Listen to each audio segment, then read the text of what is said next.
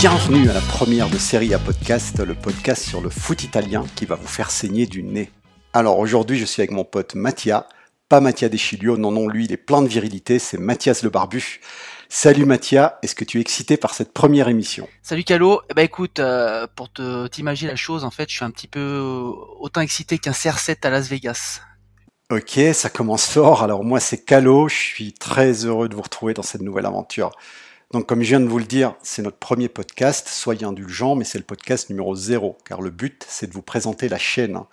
Évidemment, on va aussi parler un peu de foot, on ne va pas vous laisser sur votre faim, ça serait con de s'arrêter au préliminaire, maintenant que vous êtes là, on va vous finir. Donc, après la présentation, on parlera notamment des scores des clubs italiens en Europa League, de l'affaire Icardi, parce que c'est un drama à lui tout seul, et moi, les dramas, j'adore ça, surtout quand ça touche en inter. Et si on a le temps, de Zagnolo, parce que, cher auditeur, je suis tombé amoureux de ce joueur. Alors, un avertissement d'entrée de jeu, on a préparé l'émission très rapidement, genre en 10 minutes, parce qu'on est des grosses fainéasses, donc on va faire ça en mode child. Et en plus, on essaye de l'enregistrer depuis 10 heures ce matin, on a eu plein de problèmes techniques, et c'est le troisième enregistrement qu'on fait. Alors croisons les doigts et espérons que ça se passe bien, surtout avec ma voix enrouée. Et on va commencer tout de suite. Alors Mathias, est-ce que tu peux dire la première chose qu'on veut faire avec la chaîne Seria Podcast? Alors ce qu'on cherche, euh, mon petit calot, en fait, c'est un ton familial, euh, liberté totale de parole, tout en restant quand même dans les limites du raisonnable, mais on a, voilà, on n'est pas euh, coincé dans un carcan journalistique ou pseudo-journalistique. on a envie de dire quelque chose, on le dit, et vraiment dans une ambiance, euh, tu vois, euh, vin rouge, sauciflard au coin d'un feu. Voilà, au coin d'un feu, mais surtout dans la confrontation entre supporters en toute liberté. Si c'est pour se censurer et faire du TF1 à la place de TF1, je vois vraiment pas l'intérêt. Faut comprendre que dans le football, on est là pour se taquiner gentiment avec du deuxième degré. Les querelles de clocher, c'est l'épice qui donne du goût au foot. Perso, je vais pas être gentil avec certains clubs et en échange, j'accepte qu'on soit pas gentil avec le mien. Par exemple, là on n'en a pas encore trouvé parce qu'on est en hiver et les petits rongeurs hibernent, mais si demain on trouve un intériste, et c'est le but, il aura le droit de dire que la Youf sont des voleurs. Ok, juste après, je lui mettrai un gros coup de coude dans la bouche en lui prouvant que ce qu'il dit est faux, mais en entendant, il pourra dire ce qu'il veut. Aucun souci là-dessus. Après, lorsque je dis confrontation, c'est dans les limites aussi. Hein. On n'est pas totalement des animaux. Je vais pas me mettre à insulter un mec juste parce que c'est un supporter du Napoli, par exemple. À partir du moment où il aura fait ses vaccins, il sera très bien reçu. Je te laisse parler du troisième point. Ouais, bah le troisième point, écoute, euh, c'est plutôt euh, axé sur l'aspect communautaire. On n'est pas euh, un site, un podcast UV. On est vraiment ouvert à tout le monde. Euh, que ce soit euh, les mafieux napolitains, les repris de justice intéristes, les journalistes pros, les femmes, euh, on est ouvert à tous. Euh, et on cherche d'ailleurs dès à présent, si euh, vous nous écoutez, des collaborateurs pour bah voilà taquiner un petit peu ensemble la, la jouxte verbale, tout en prenant conscience que on va vous demander de signer une petite décharge parentale avant de rentrer dans l'octogone, parce que généralement ça fight assez assez saignant, donc voilà. Mais c'est ouvert à tout le monde, donc n'hésitez pas à venir vers nous si vous êtes à l'aise à l'oral euh, soit euh, en envoyant un message privé euh, au, site Seria Podcast, soit directement à Zoro 270 ou Bertoncelli M. Voilà, et puis on fera, se fera un plaisir de vous répondre. Voilà, j'en arrive au dernier et quatrième point. Évidemment, le podcast c'est la chose principale de la chaîne. On devrait en faire un par semaine ou tous les dix jours, on verra. Mais à côté de ça, il y aura de temps en temps des stories comme celle que j'ai faite sur le Milan, dans un format de 4 minutes ça sera plus rare. Euh, autant un podcast, on fait ça en une heure, bah une story, ça prend une demi-journée à faire. Hein. D'ailleurs, les stories, il faut que je change ma manière de faire. Pour celle du Milan, je m'étais fortement inspiré de Federico Bouffa, c'est un journaliste italien un peu poète, mais avec ma voix, c'est juste pas possible, j'ai juste l'air d'un junkie, quoi. Je donne l'impression d'avoir une seringue dans le bras. Bref, euh, oui, alors pour finir, en plus du podcast et des stories, il y aura une troisième chose beaucoup plus rare, c'est les hors-séries. Alors les hors-séries, ça peut être sur n'importe quoi, ça peut être sur du foot espagnol, ça peut être sur la Cup anglaise, ça peut être sur un championnat du tiers-monde comme la Ligue 1, ou alors carrément euh, sur les ovnis, les mouettes ou la Formule 1, j'en sais rien. C'est vraiment par rapport à nos envies, mais ça, ça sera beaucoup, beaucoup plus rare. Alors Mathias, est-ce que tu as un truc à rajouter? Ah Non, je crois que tu as tout dit. On est prêt à accueillir un max de, de followers maintenant pour lancer le projet. Exactement. Alors, on en a fini avec la présentation chiante et on va parler enfin un peu de foot. On va parler de l'affaire Icardi.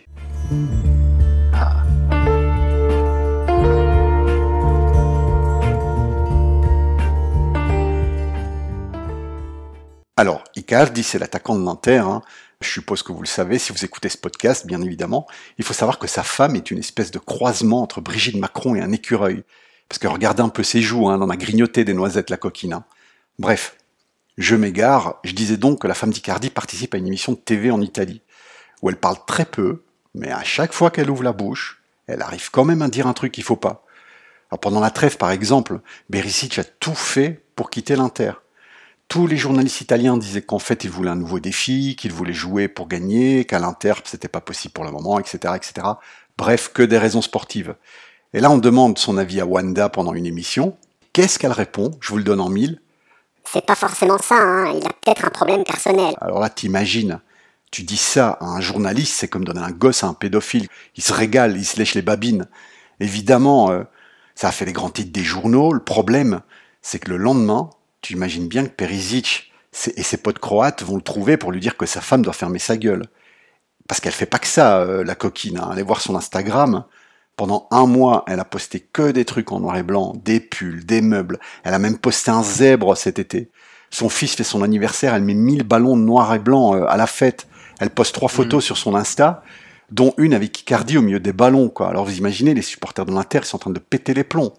Et intelligente comme elle est, parce que pour manipuler un mec beau, millionnaire et dix ans plus jeune pour qu'il s'occupe de ses trois gosses, faut pas être conne, hein. Ça m'étonnerait qu'elle se rende pas compte de ce qu'elle fait. Bref, ce que je veux dire maintenant, c'est une information de la Gazette. Hein. C'est pas mon avis. Et étant donné qu'ils sont très proches de l'Inter, pour moi, c'est une source sûre. Ces derniers jours, Icardi mangeait seul à la cantine. Il était bolossé par ses coéquipiers. Devant euh, cette situation, bah, tu as les dirigeants de l'Inter qui convoquent Icardi. Et là, qu'est-ce qu'il fait, le mec? Bah, Il refuse de se dissocier des paroles de sa femme. D'après la Gazzetta, il est même sorti furieux du bureau de Marotta en, disant des mots lourds, quoi. Et malheureusement, ils disent pas quels mots. J'aurais bien aimé savoir. Alors, tu rajoutes ça au fait que le mec refuse de payer les 100 000 euros d'amende qu'il avait reçus pour un retard ou pour je sais plus quoi, et tu comprendras que l'Inter se retrouve dans une merde noire. Alors, devant cette situation, l'Inter a utilisé une main de fer dans un gant d'acier et a retiré le capitana d'Icardi. En réponse, Icardi a carrément refusé de jouer contre le Rapide de Vienne hier. Après le match contre les boulangers autrichiens, Marotta est apparu à la télévision italienne. Il avait clairement les boules dans un piège à rats, mais disait que tout était sous contrôle bah, pour préserver les apparences, quoi.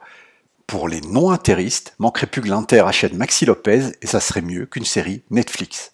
Alors, malgré tout ce drama, l'Inter a quand même l'intention de lui proposer un nouveau contrat à 7 millions par an. Alors sa femme en demande 10, bien évidemment. Hein. Mais pour moi, à 90%, il change de club cet été. Alors, maintenant que j'ai présenté la situation, je vais donner rapidement mon avis très subjectif. Je pense que ce mec est pas très malin, qu'il a même peut-être un début d'autisme. Je vais pas critiquer ce qu'il hmm. fait avec son corps, mais les tétons percés, les tatouages qui le recouvrent presque complètement, ça donne une idée du problème. Pour sa vie privée, je veux même pas en parler, mais s'il n'était pas connu, il y a des chances qu'il serait les pieds dans le béton dans un lac en Argentine. Et le plus important, sportivement, s'il a envie de quitter l'Inter, qu'il le dise directement. Car là, ce que lui et sa femme font subir aux supporters de l'Inter, c'est juste honteux. Même si moi, en tant que Juventino, évidemment, j'en tire un peu de plaisir. Mais les supporters de l'Inter, je me mets à leur place, ça doit vraiment pas être cool. Voilà, alors j'ai assez parlé. J'ai deux questions pour toi, Mathias. La première, c'est Icardi, comment tu le verrais dans un autre grand club italien? Et la deuxième question, c'est est-ce que tu aimes les écureuils? Alors les écureuils, ça dépend s'ils me rapportent de l'argent, comme la pub. Après, euh, Icardi euh, dans un autre club, bonne question. Euh, déjà, moi au final, tu vois, je suis pas aussi catégorique que toi sur le fait qu'il quitte le club euh, en fin d'année. Parce que je crois que c'est un gros melting pot euh, de je fais ce que je veux et puis ma femme au final euh, c'est ma c'est celle qui gère mes intérêts et puis on n'a pas envie de la toucher parce qu'on a peur de se salir les mains avec le maquillage. Donc tu vois derrière je pense qu'il va y avoir sa revalorisation salariale et puis puis je crois qu'il va rester au club. Mis à part ça s'il devait partir chez nous admettons, enfin chez nous, chez la Juve, pardon. Euh, écoute, il y a du plus, il y a du moins. Si je te dis euh, en rigolant, ouais, je préfère un profil à la Mitroglou. Tu vois ce que je veux dire? Ça te ferait rigoler. Icardi Mitroglou? Ouais, ouais, ouais, effectivement, ça me ferait rire. Après, euh, dans le sens Mitroglou, je parle d'un pivot, tu vois, à la Mandzukic. Euh, bah, Mandzukic, euh, bientôt, euh, il va, il va sur ses, sur sa 34 ans. Il est bientôt sur, on va dire, plus sur sa fin de carrière que le début. Donc, moi, je préférerais un joueur de ce, de ce profil-là. Tu parlais de ces tétons percés, euh, tu m'as un petit peu enlevé l'eau de la bouche. Justement, en plus de ça, euh, un mec euh, avec des tétons percés, j'aurais peur que ça donne des idées euh, à Cristiano Ronaldo. Donc, et à Bernat aussi. Voilà, donc il vaut peut-être mieux qu'il reste un peu loin. Par contre, il faut reconnaître que son aspect finisseur, killer des surfaces, même pour sa première saison en Ligue des Champions, où il arrive quand même à mettre quelques buts et à porter un petit peu le club tout seul, euh, c'est quand même un profil qui est intéressant. J'aurais un peu peur quand même sur le sur l'ombre euh, qui pourrait apporter à Dybala. Je vois pas Icardi et Dybala dans la même équipe. Tout ça pour dire que Icardi à la Juve, pourquoi pas. Euh, je le vois pas aller à Milan maintenant qu'ils ont euh, mis tout leur billes sur le sur le polonais. je pense que s'il part, il ira à l'étranger, en Espagne. Je vois bien en Espagne. Voilà. Alors, moi, je vais donner mon avis technique sur Icardi. Hein. C'est un excellent finisseur, mais il me fait penser à un attaquant des années 2090. C'est le mec, euh, le renard de surface qui participe pas au jeu, un peu à la Inzaghi. Et je ne suis pas sûr que ce type de profil a sa place dans un grand club. Voilà. Je ne pense pas d'ailleurs. Hmm. Si tu regardes tous les grands clubs, ils ont toujours un attaquant euh, qui vient récupérer les ballons ou alors qui, peut passer la balle, qui peut aussi faire la dernière passe, etc., etc. Icardi n'en est pas capable. Hmm. Icardi, c'est un tueur de surface. Et euh, voilà, je suis sceptique. Mm. Alors, on va arrêter le chapitre Icardi hein, et on va aller sur le prochain chapitre qui est les matchs des clubs italiens hier en Europa League. C'est assez mitigé. On va commencer avec Mathias qui va vous parler de Lazio Séville. Eh bien, la Lazio Séville, euh, écoute, euh, d'après ce que j'ai vu un petit peu, la Lazio, ils ont pas eu de chance au niveau des blessures. Je sais qu'il y a eu une hécatombe euh, là-dessus. Ils avaient déjà pas mal d'absents, Chiro Immobilier et Milinkovic Savic euh, qui étaient blessés, qui sont, je pense, considérés comme leurs deux meilleurs joueurs. Euh, et derrière, Simone Inzaghi a dû faire face à des, petits problèmes imprévus, Luis Alberto, Parolo et Bastos qui se blessent. Donc tout ça, bah, ça change un petit peu les dynamiques de l'équipe. Et derrière, le Séville, ça m'étonne qu'à moitié qu'ils en aient profité. Euh, j'ai eu l'occasion d'aller les voir jouer cette année en Liga et c'est très costaud, c'est compact. Euh, et, Ben Yedder, euh, qui a été l'auteur du but, fait une grosse saison. donc au final, ben, mauvais résultat à domicile, résultat qui peut être, qui peut tout à fait être récupérer sur le retour, mais je, je pense que euh, la Lazio euh, va terminer sa course en Europa League euh, contre Séville. Ouais, alors moi je vais, j'ai pas vu le match, hein, mais ok les blessures, mais pour moi Inzaghi c'est c'est pas un bon entraîneur quoi. Mm. on, avait beaucoup d'espoir sur lui sur sa première saison, qui était, enfin il était rentré en au mois d'août, je crois, parce que Bielsa, il avait, il avait posé un lapin au club, et il est arrivé, il avait réussi à faire un bon truc, mais ouais, un feu de paille, quoi. Moi, j'ai l'impression, parce que les joueurs de, de la Lazio, euh, enfin, regarde l'effectif, hein, ils, je vais pas dire qu'ils ont rien à envier à personne, je vais pas dire ça, parce que, parce que les effectifs euh, de, de Naples et de la Juve, entre autres, sont beaucoup plus forts. Mais ils ont un effectif de tout respect, hein, et, euh, et malgré ça, les résultats sont pas là, quoi. Mm. Tu as la Lazio on bat tous les petits, et puis dès qu'ils tombent sur un gros ou un semi-gros, ils perdent. Euh, c'est vraiment l'équipe euh, qui ne crée aucune surprise. C'est ça perd contre des gros et ça gagne contre des petits, quoi. Mm. Moi, Inzaghi, c'est pas, c'est pas un entraîneur qui me botte. Alors, je vais parler du match suivant. Rapide de Vienne, Inter, 0-1 pour l'Inter. Alors, l'Inter s'est imposé en Autriche, comme je viens de le dire, pour le Rapide de Vienne. Du côté autrichien, on avait une belle équipe en carton. Tiens, carton, Inter, jeu de mots. Bref. Et euh, lorsque je dis équipe en carton, c'est pas des mots en l'air. Hein. Le Rapide est la pire attaque de la Bundesliga autrichienne. Et ils sont classés huitième sur 12 équipes. Donc ça vous donne un peu une idée de la bestiole. De l'autre côté, l'Inter qui, malgré la victoire de dimanche, est en pleine crise de résultats. Sans parler des dramas Perisi, Chicardi, Wanda, etc. etc. Ben, résultat, match chiant au possible. Pas d'action, des déchets techniques, des pieds carrés, des amortis du tibia et un but sur penalty.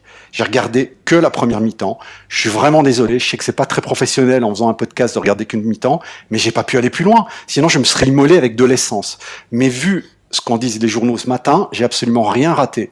Donc, que les intéristes retiennent que la victoire et la désertion d'Icardi parce qu'il a refusé de jouer, et c'est tout quoi. Il y a rien d'autre euh, à retenir. Mais euh, je serais intéressé quand même, je m'inquiéterais sur le niveau de jeu. Parce que le niveau de jeu, il est vraiment, vraiment, vraiment pas fameux. Et depuis un petit temps, hein. c'est pas juste sur un match. Hein. Bah, c'est le minimum, là. Pour... Ouais. ouais, non, mais là, c'est là vraiment, ils vont se faire manger par l'Atalante ou le Milan. Et, euh, et s'ils continuent comme ça, enfin, c'est écrit. Hein. C'est tout droit, quoi. Il y a un mur, c'est tout droit et ils foncent dedans. Mm, mm. Pour le match du Napoli, c'est au tour de Mathias de vous le raconter. Bah écoute, euh, Napoli, euh, pas surprenant. Hein, euh, bon, chaque match en Europe est toujours difficile, mais il y a un moment où il faut quand même dire les choses comme elles sont. Naples, ils étaient largement favoris contre Zurich. on a du mal à situer sur la carte où ce que c'est. tu sais, c'est les fameux, les fameux Suisses qui ne se mettent dans aucun conflit armé, euh, la neutralité. Donc euh, bah derrière, euh, ils n'ont pas voulu s'embrouiller avec le Napoli. le gardien a même offert le premier but en faisant un dégagement merdique qui a profité à Insigné, qui en passant, mais ça c'est mon propre avis, hein, bah, en profite euh, pour mettre un petit but, mais contre une équipe euh, de paysans, quoi. Euh, par contre, quand il s'agit bah, de mettre des buts avec la squadra ou, ou dans des gros matchs, moi personnellement, je l'attends toujours et force est de constater, en plus que j'ai regardé tout à l'heure son âge, parce que je me pose la question et notre ami, il s'approche des 28 ans. Donc, ok, les, les attaquants italiens. historiquement explosent à partir de la trentaine et au-delà, mais Insigné, euh, j'ai des gros doutes sur son potentiel à être un véritable forêt classé comme on le, comme on le, on le symbolise. Euh, donc voilà, victoire 3-1, euh, sans forcer, Milik sous côté qui a mis son petit but. dommage d'avoir encaissé ce penalty sur la fin, qui laisse une bribe d'espoir, mais vraiment très très peu, très très peu. Donc je pense que Naples a fait a fait son son rôle de, de grosse équipe euh, restante sur l'Europa League là et puis euh, et puis voilà ils ont fait le ils ont fait le taf. Tu avais dit qu'il avait quel âge, Insigné Alors moi j'ai vu qu'il avait euh, qu'il allait avoir 28 ans au mois de, de juin. Ah ouais, parce qu'on dirait pas, hein, tout petit avec son petit sac à dos, là, son bah petit cartable, sa boîte à tartines, on dirait qu'il va à l'école, tu vois. On dirait pas. 28 hein. en juin, en effet. Ah bah écoute, voilà quoi. Moi c'est bien, il est grand mais non. Il est Fantastique. Bref. Bref, dernier point foot de ce podcast. alors là, je vais parler un petit peu tout seul pendant quatre ou cinq phrases. Et je vais être rapide, hein, parce que parce qu'on a dit qu'on faisait juste un petit podcast de présentation. Exact.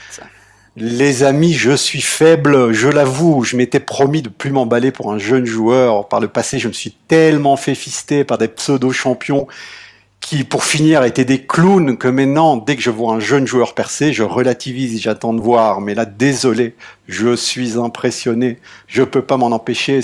C'est Zagnolo, quoi, voilà. Et ce qui m'impressionne chez lui, c'est pas ses dribbles, c'est pas ses assists, c'est pas ses buts. Non, ce qui m'impressionne, c'est qu'à 19 ans, il a déjà la capacité de faire la bonne chose, le bon, les bonnes choses au beau moment. Voilà. Quand il tente une percée, c'est jamais à vide il attend toujours pour avoir une faille. Euh, il revient défendre. On dirait Arya Stark qui se jette sur un bol de riz. Euh, ça, il a pris de son père, un ancien joueur. Hein. C'était déjà un petit nerveux. Hein. Ce mec, dans sa tête, c'est déjà un champion. Et je finirai en disant que je l'adore et que s'il faut niquer sa maman pour devenir son beau-père, je suis partant. Voilà. On sera deux. Mathias, on sera deux. Alors Mathias, on a terminé avec notre premier podcast de présentation. C'est le podcast numéro 0. Je te laisse saluer nos auditeurs. Eh ben écoute, euh, je vous salue les auditeurs et venez à nous en paix. Voilà, alors pour ma part, je vous embrasse tous, j'embrasse euh, où que vous soyez, en Afrique, euh, Marne-la-Vallée, en Belgique, en France, vous que est, vous nous écoutez, je vous embrasse tous. Surtout, n'hésitez pas à lâcher un petit like, à vous abonner aux chaînes YouTube et SoundCloud. Lâchez un commentaire pour en dire du bien, du mal, pour en dire ce que vous voulez. Sachez qu'un simple like, un simple retour, ça nous fait plaisir. N'hésitez pas à parler de notre podcast autour de vous. Voilà. À plus les amis. Bonne journée. Bisous à la maman de Ziagnolo. Ciao. plus.